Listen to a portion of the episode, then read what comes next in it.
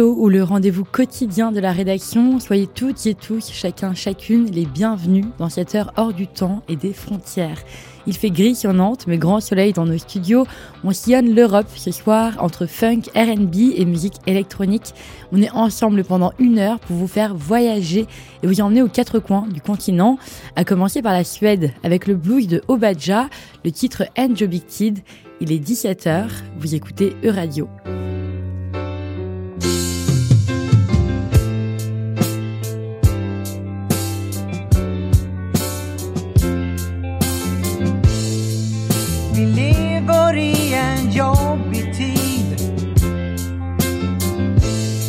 Som inte synes ha något slut.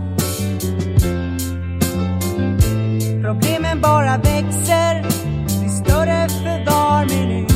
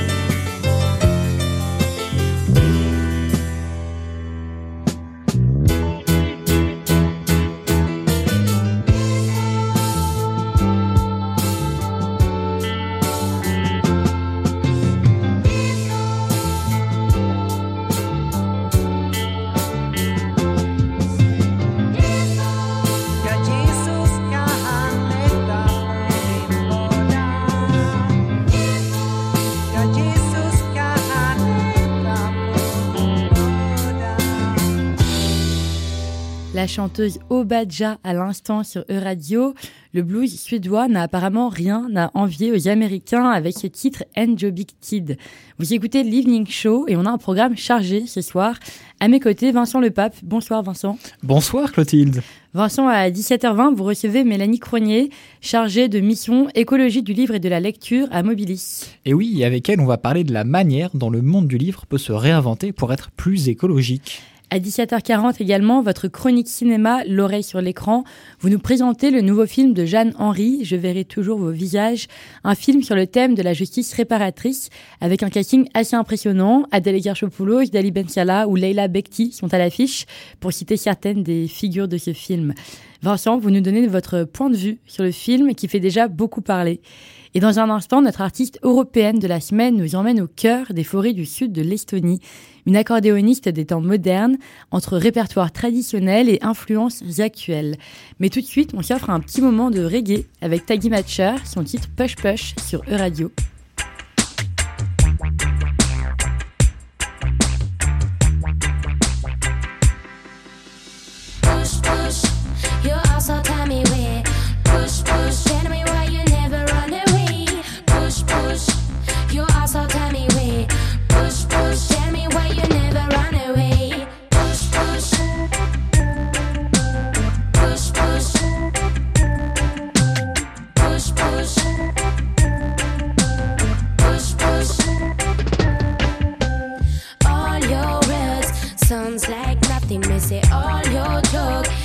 Never bring a smile.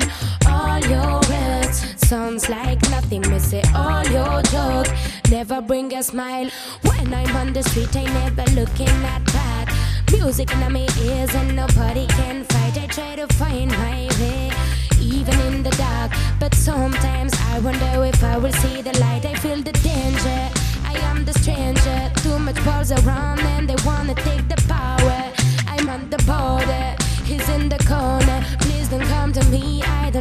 fake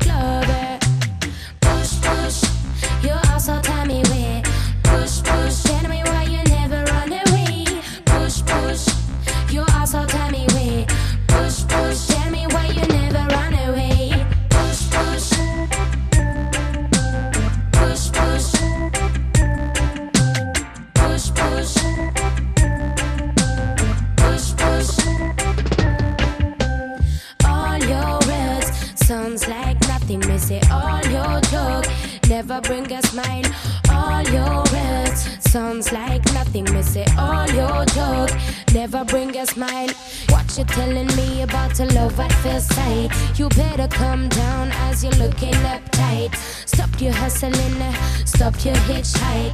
Go and ask your mama how a man can be bright. You're such a loser, thinking you're a player. Looks like you stole the suit from your other brother. You're such a loser, you're such a faker. No one in your mousetrap, not even the fooler.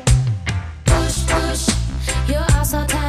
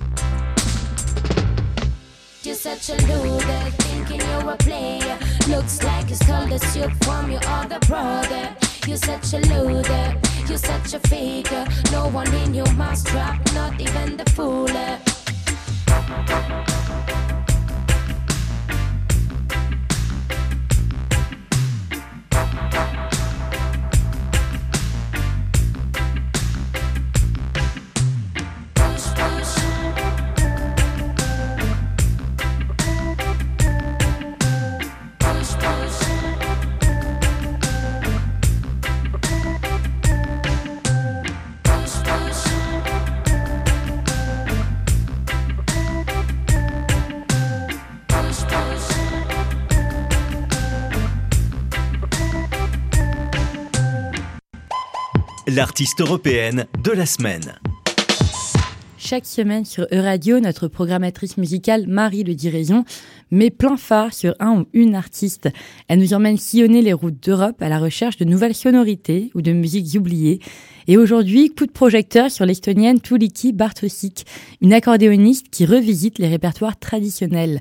En 2016, Tuliki Bartosik publie un deuxième album, Storied Sounds, et je vous propose qu'on s'écoute un des titres phares de l'album et qu'on débriefe après, ensemble. Son titre Theo the Tiger, c'est l'artiste européenne de la semaine dans l'Evening Show.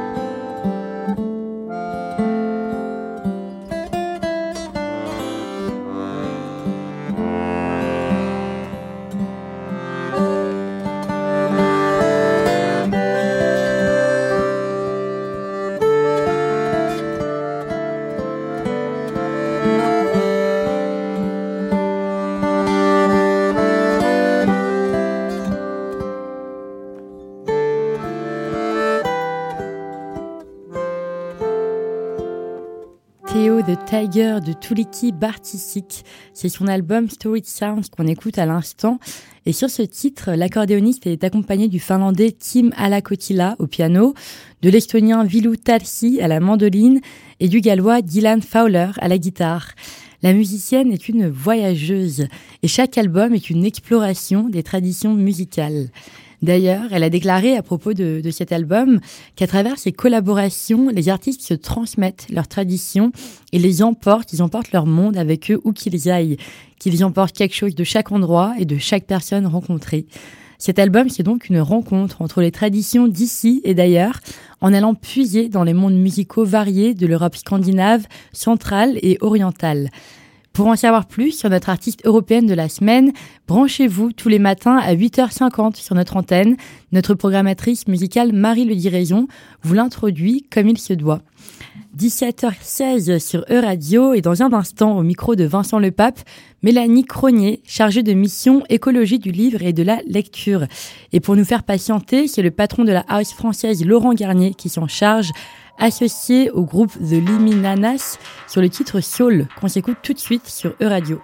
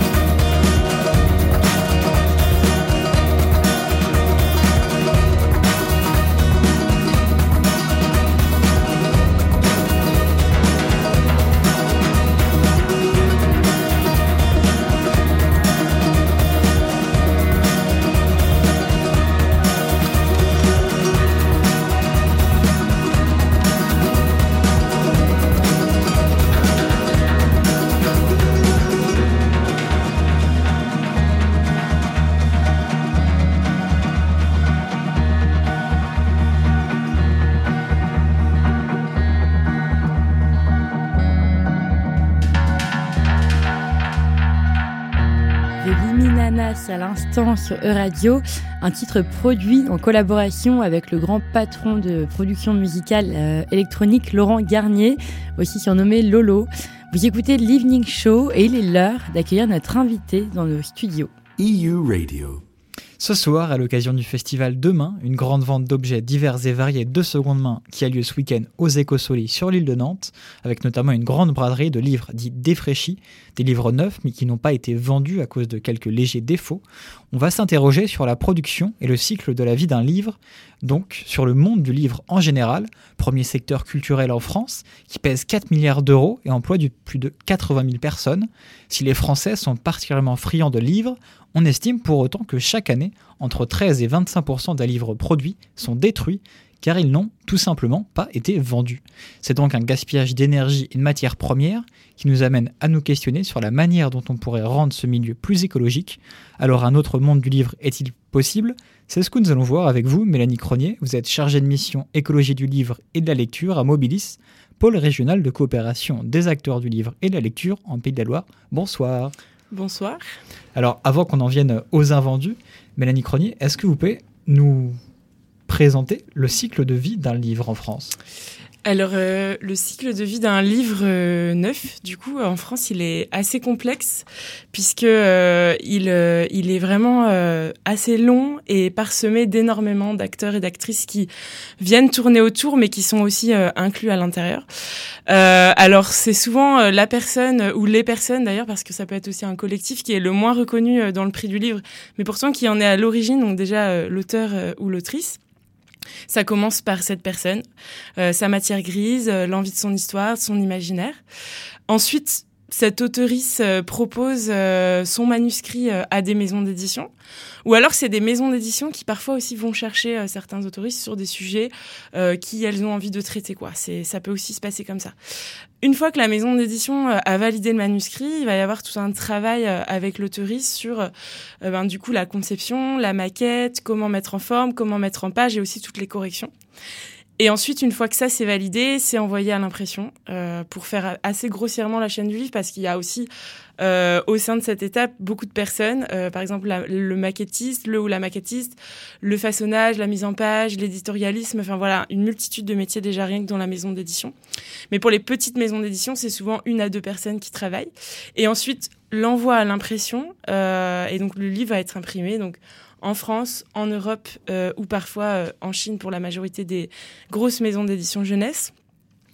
Et ensuite, euh, ce livre-là, une fois qu'il a passé l'impression, donc dans la majorité des cas, sur une chaîne de livres classique, ça va être au distributeur de faire son travail, donc c'est-à-dire de le distribuer dans les points de vente, dans les points de vente correspondants. Et avec cette distribution, il y a souvent la diffusion pour diffuser le livre. Donc la diffusion, c'est des représentants représentantes qui vont un peu sillonner les villes, euh, sillonner les librairies euh, pour présenter un catalogue de livres euh, venant des maisons d'édition.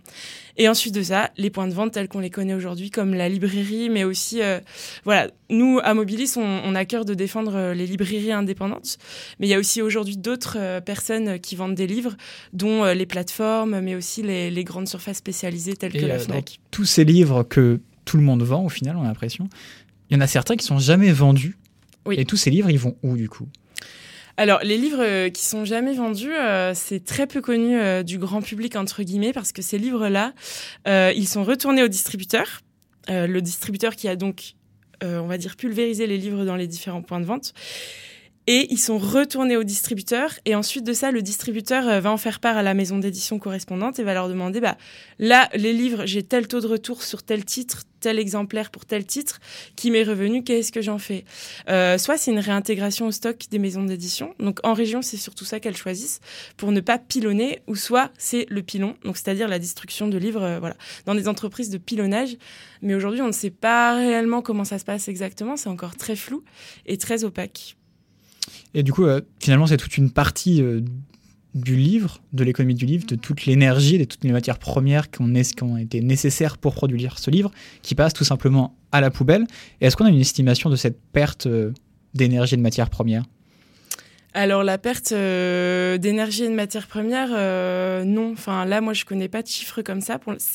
C'est- à ma connaissance pas excessivement calculé. Ce qui est surtout calculé, c'est l'exemplaire en lui-même. Donc si l'exemplaire, euh, on sait à peu près la, le coût énergétique que ça a été, son sac à, sac à dos énergétique. Mais le livre, c'est très compliqué de le savoir parce que il fait tellement de voyages entre le distributeur, la maison d'édition, l'imprimerie. Enfin, ça dépend où il a été imprimé, imprimé aussi. Voilà, il y a énormément de voyages entre des foires aux livres, des festivals. Enfin, du coup, calculer son sac à dos écologique, c'est assez complexe, mais ce calcul-là permettrait de nous dire, bah, quand on pilonne, qu'est-ce qu'on pilonne exactement? Oui, On pilonne du on parle travail. quand même aussi euh, des millions de livres, en fait. Oui. C'est quand même très important, quand même. Ouais. Ah bah oui, c'est très important. hein. C'est quand même euh, 190 livres par jour, donc euh, c'est énorme. Qui sont en nouveauté. Et pilonnés, euh, c'est à peu près euh, 14%. Donc euh, voilà. Et est-ce qu'on sait, du coup, calcul. finalement, est-ce qu'il y a des formats qui sont plus représentés dans tous ces livres qui sont passés euh, à la poubelle? Est-ce qu'il y a des, simplement peut-être des rééditions ou euh, des auteurs qui sont pas connus euh? C'est assez variable euh, parce que en fait, vu que les gros groupes euh, prennent énormément de place euh, dans cet espace éditorial, forcément, il y a aussi beaucoup de livres des grands groupes qui sont pilonnés puisque c'est proportionnel à leur chiffre de production.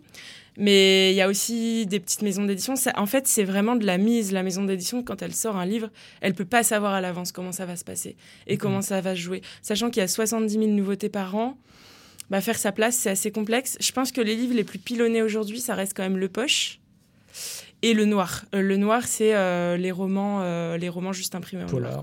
quoi. Bah, tous les genres en fait. Mais du coup, est-ce qu'on n'est pas aussi dans une surproduction du monde du livre? Alors, euh, la surproduction, elle est quand même à prendre avec des pincettes, ça dépend d'où elle vient. Euh, Lorsqu'on se parle de petites maisons d'édition qui publient, euh, allez, grand maximum, grand maximum, cinq titres par an, par rapport à des grands groupes éditoriaux qui, eux, publient énormément, euh, en imprimant énormément aussi, puisqu'en fait, ils gagnent de l'argent aussi sur ce qui n'est pas forcément vendu, puisque c'est le fait de placer des livres euh, dans des librairies, mais même s'ils sont pas vendus, c'est pas grave, puisqu'ils sont retournés, ça leur fait pas perdre de l'argent, c'est toujours de la trésorerie qui circule euh, comme ça.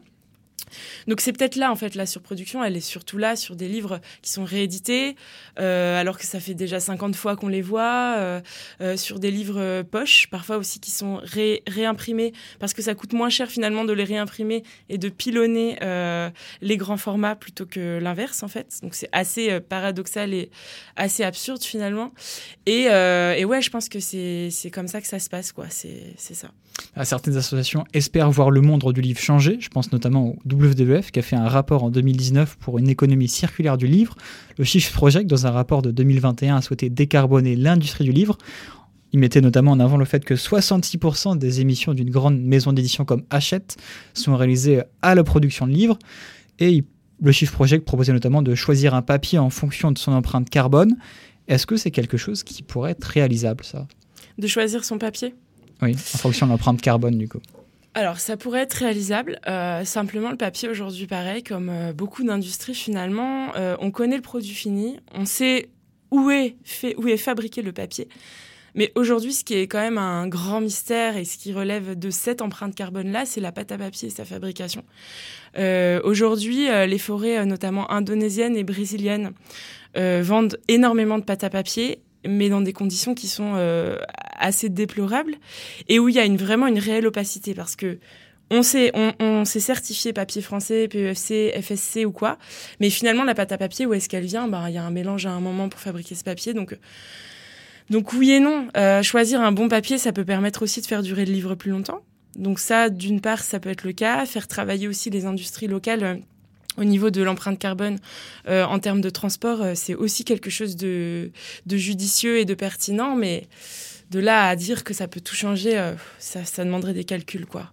Et est-ce que l'industrie du livre en est consciente de ce gâchis? Est-ce qu'elle essaye de changer de l'intérieur ou pas?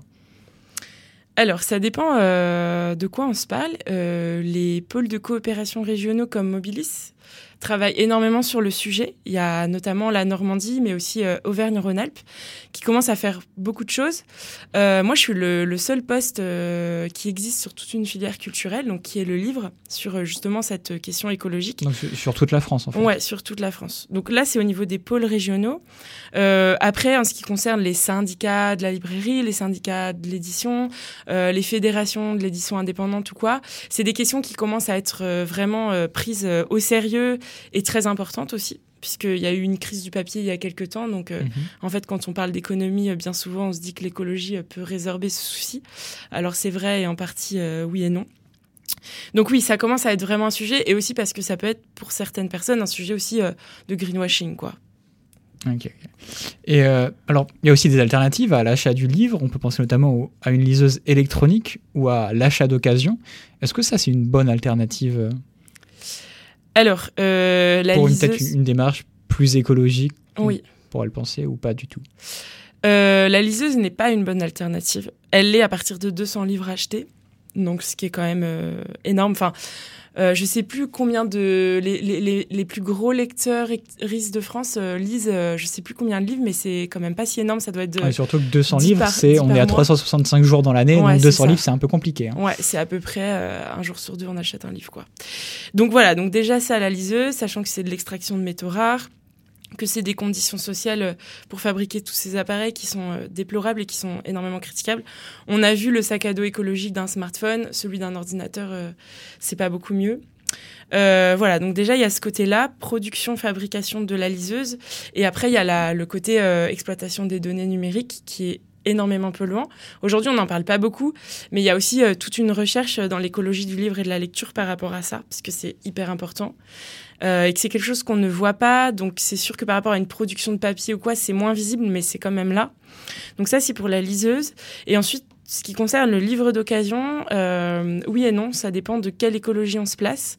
Euh, L'écologie euh, matérielle, dans le sens euh, contenu, contenant du livre, euh, en- dans le sens objet, j'aurais tendance à dire oui, c'est bien de racheter de la seconde main, de toute façon on le voit dans beaucoup de secteurs. Mais pour le livre, qui est un objet culturel, qui est un objet qui provient euh, quand même euh, de l'intellect, et qui est le fruit d'une création, euh, ça fait qu'aussi euh, les autoristes ne touchent pas de droits après sur ces livres d'occasion. Et c'est un réel sujet, et c'est très important d'en parler, de trouver des solutions par rapport à ça. Et Donc, du coup, oui là, et non. quelles sont les solutions du coup pour ces euh, droits d'auteur entre guillemets sur les finalement en fait à partir du moment où le livre quitte la librairie, plus personne n'a la trace du livre. Donc comment on fait pour les droits d'auteur? Euh, les personnes, enfin les, structures qui ont la trace du livre, c'est les maisons d'édition, puisque soit elles, le- elles re-réceptionnent leurs livres, soit elles les pilonnent. Euh, donc pour les livres toujours existants, mais qui n'ont pas trouvé preneur dans les librairies, il existe aussi d'autres solutions, mais on, on va peut-être pas étayer là. la surdiffusion, enfin voilà, c'est des sujets qui sont un peu plus précis, mais et du coup le livre d'occasion ne passera d'occasion que s'il a été acheté une première fois.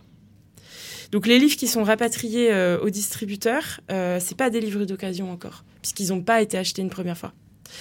Donc, euh, pour ces livres d'occasion là, c'est vraiment ce, ce, ce sujet, le droit d'auteur, qui est un sujet réel et dont s'empare, commence à s'emparer la chaîne du livre aussi aujourd'hui. Et est-ce que vous avez justement un, un livre à nous proposer qui réfléchit lui-même à son devenir, à, l'avenir euh, du livre?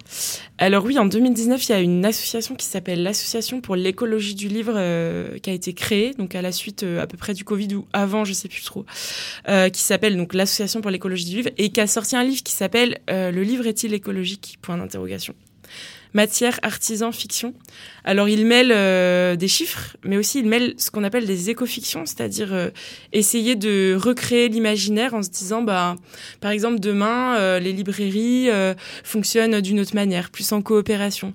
Euh, demain, le prix. Eh bien, merci à vous pour pas. cette, euh, Oui, intro, pour cette euh, suggestion. oui, Et merci à vous d'avoir été avec nous, Mélanie Cronier. de rien. Je le rappelle, vous êtes en charge de la question écologique à Mobilis et on vous retrouve donc au festival demain aux Écosolis sur l'île de Nantes tout le week-end C'est ça. qui propose la vente d'objets divers et variés de seconde main avec notamment votre braderie. Oui, c'est ça. Braderie des fraîcheries. Voilà. Dans quelques minutes, la chronique L'oreille sur l'écran de Vincent Le Pape. Il nous fait sa critique du film Je verrai toujours vos visages de Jeanne Henry, un film qui aborde le thème de la justice restaurative, un film qui confronte les autoristes d'agression à leurs victimes. 17h40, non, 35, pardon, sur le Living Show. On écoute Move Naturel. Vous êtes sur E-Radio.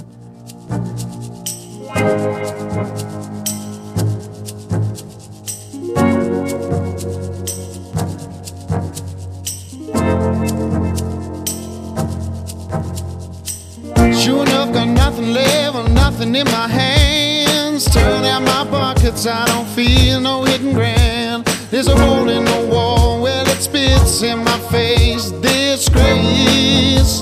Now give me something. Turn on the TV, media, hysteria. Mortgage coming out, and I can't afford to even see the yard. Good at this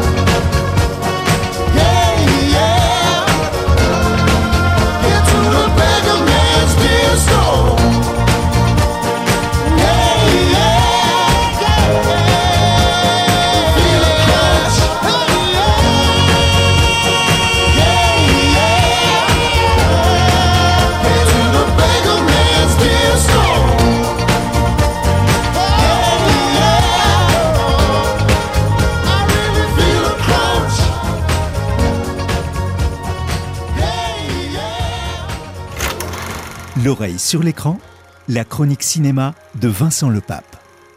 Ce soir, je vais vous parler du dernier film de Jeanne Ernay, qui, avec Je verrai toujours vos visages, réalise un film fort sur la justice restaurative et confirme ainsi tout son talent. La justice restaurative, c'est une forme de médiation qui permet à des victimes de rencontrer des auteurs de violence ou directement les personnes qui les ont agressées. Pour discuter, répondre à toutes les questions qu'ont laissé en suspens le procès, mais aussi celles qui se sont accumulées au fil des années. La justice restaurative reste un dispositif encore peu connu dans notre pays, alors qu'il est écrit en 2014 par Taubira, un dispositif né de la transposition dans le droit national d'une directive européenne datant de 2012. On écoute tout de suite un extrait de la bande-annonce du film. Ce que vous proposez à ces gens, c'est l'inverse de ce que tout le monde leur a toujours proposé. On ne parle pas à leur place, on ne suggère rien, on écoute, on accueille inconditionnellement. J'aimerais revoir mon frère. J'ai pas envie de le croiser par hasard. Enfin, je veux le voir pour être sûr de pas le croiser par hasard. J'étais agressé dans le supermarché dans lequel je travaillais à 5 ans. Je suis là pour vous dire ce qui se passe pour les victimes quand vous commettez ce genre de choses. J'ai 25 ans et j'ai braqué une supérette. J'ai passé toute ma vie dans le monde des stupéfiants. Ça fait 25 ans que je fais les allers-retours entre la prison et l'extérieur. Je suis plus comme avant. Ma vie est plus comme avant. Et si je résume, avant, euh, elle était mieux. Dans ce film, l'on suit tout un collectif formé par un casting d'acteurs aux petits oignons avec Léla Becti, Elodie Bouchez, Adèle Exarchopoulos, Gilles Lelouch et Miu Miu, auxquels s'ajoutent d'autres acteurs de la comédie française tels que Denis Podalides. Dans ce film, aucun ne sort du lot, tous jouent aussi bien les uns que les autres. Ah oui, un casting de taille en effet. Et Vincent, euh, au-delà des acteurs, que voit-on dans ce film? Eh bien, tout d'abord, on entend bien plus qu'on ne voit, puisque le point fort de ce film réside justement dans ses dialogues, notamment dans les deux expériences des justices restauratives que l'on suit tout au long du film. La première, celle d'un groupe de victimes et d'auteurs de violences similaires à celles subies par les victimes. On y retrouve le jeune Nassim qui a cambriolé une maison, Sabine, une dame âgée, victime de vol à l'arraché, Grégoire, quarantenaire victime de cambriolage et bien d'autres encore. Pour la deuxième expérience, l'on suit Chloé, qui, ayant appris que son frère qui l'a agressé sexuellement quand elle était enfant, vient de sortir de prison et, est désormais retenu dans leur, revenu dans leur ville natale, souhaite le revoir pour fixer les conditions de leur non-cohabitation. Autant de personnes qui vont se présenter, dialoguer, essayer de comprendre pourquoi, expliquer leurs craintes, parler de ce qu'ils ressentent, finalement pour résumer, exprimer sa vision, la confronter à celle des autres, pour les personnes en prison, prendre conscience que d'autres parcours existent, que la violence n'est pas une fatalité. Il s'agit donc de voir au-delà du statut de victime et d'agresseur pour se concentrer sur l'humain. C'est d'ailleurs pour cela que la réalisatrice du film filme tous les acteurs en gros plan afin de mieux nous transmettre leur émotion. Et est-ce que vous avez été sensible à ces émotions? Comment elles se... Enfin oui, est-ce que vous avez été sensible à l'émotion dégagée par les acteurs? Et plutôt oui, puisque j'ai plongé dans ce film d'une heure 55 de la première à la dernière minute. Tout paraît si vrai que l'on se demande si ce n'est pas un documentaire, mais non, c'est bien un film. Un film intense, vif, percutant, qui signe une ode à l'espérance et à la réinsertion des personnes emprisonnées dans la société. Et Vincent, sor- sortons du film euh, rapidement, revenons à la réalité. Est-ce que la justice réparative fonctionne selon vous Bien, si l'on l'a implanté en France avec une première expérimentation dès 2010 au centre de Poissy, c'est justement parce que les résultats à l'étranger, notamment au Québec et en Belgique, qui ont été les pionniers dans le domaine, sont satisfaisants. Cette démarche permet de réduire le nombre de personnes qui récidivent après un séjour en prison, au point que c'est un dispositif encouragé par l'ONU et le Conseil européen. Si vous voulez voir à quoi ça ressemble, vous pouvez désormais vous rendre au cinéma. Merci beaucoup Vincent. Le film euh, est à retrouver au cinéma. Il est sorti hier soir en salle. On vous retrouve, vous, dans deux semaines pour un nouvel épisode de L'oreille sur l'écran. Passez une belle soirée. Et tout de suite sur l'Evening Show, c'est la coréenne Yaeji qui nous rejoint et c'est son titre Passion Fruit.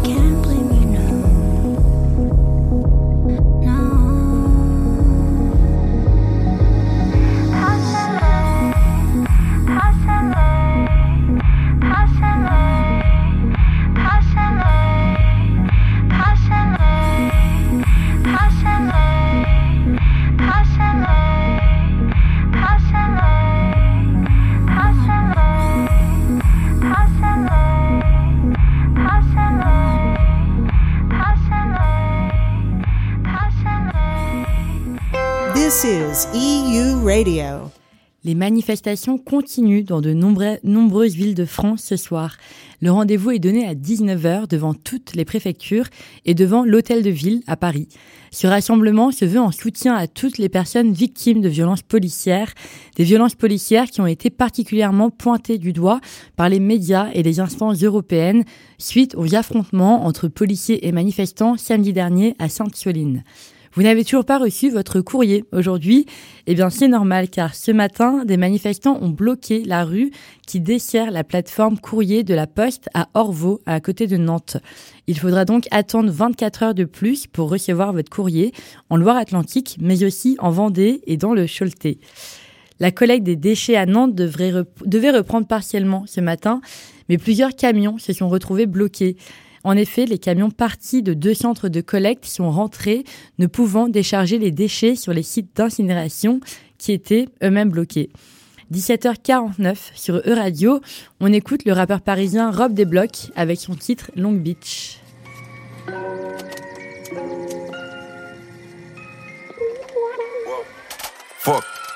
Débarque jamais sans faire de dommages.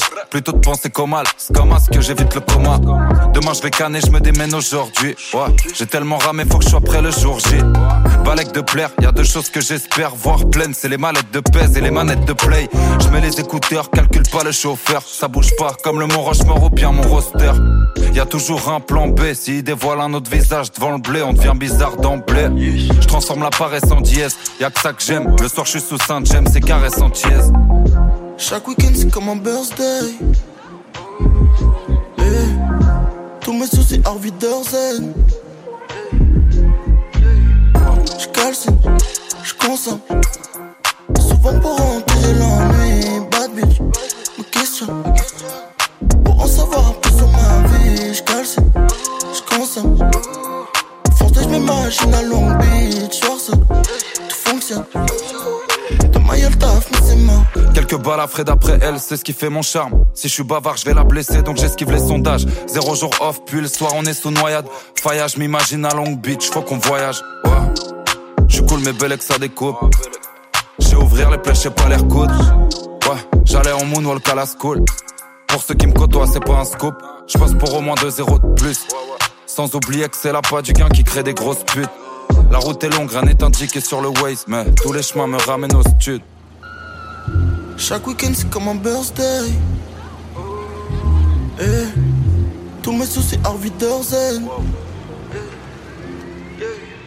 Je calcine, je. Souvent pour enterrer l'ennui. Bad bitch, me questionne.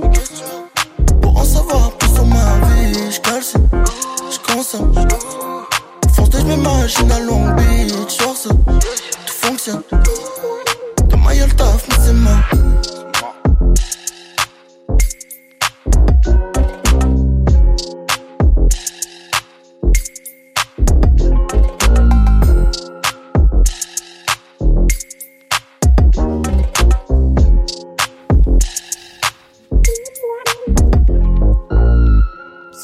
De cette émission, mais on revient demain de 17h à 18h. On recevra euh, notre, euh, une jeune rappeuse euh, de Yama, ainsi que l'association Parcours le Monde pour évoquer le thème de, de l'école et du système scolaire en Europe, entre l'Allemagne, la Pologne et la France. Mais restez branchés ce soir, car à 18h, c'est le rendez-vous de la rédaction La quotidienne européenne avec notre équipe de Bruxelles.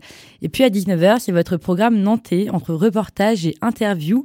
On se quitte ce soir sur l'Evening Show avec un dernier titre, I Will Always Be You de Lucky Low. Passez une excellente soirée. Vous écoutez E-Radio.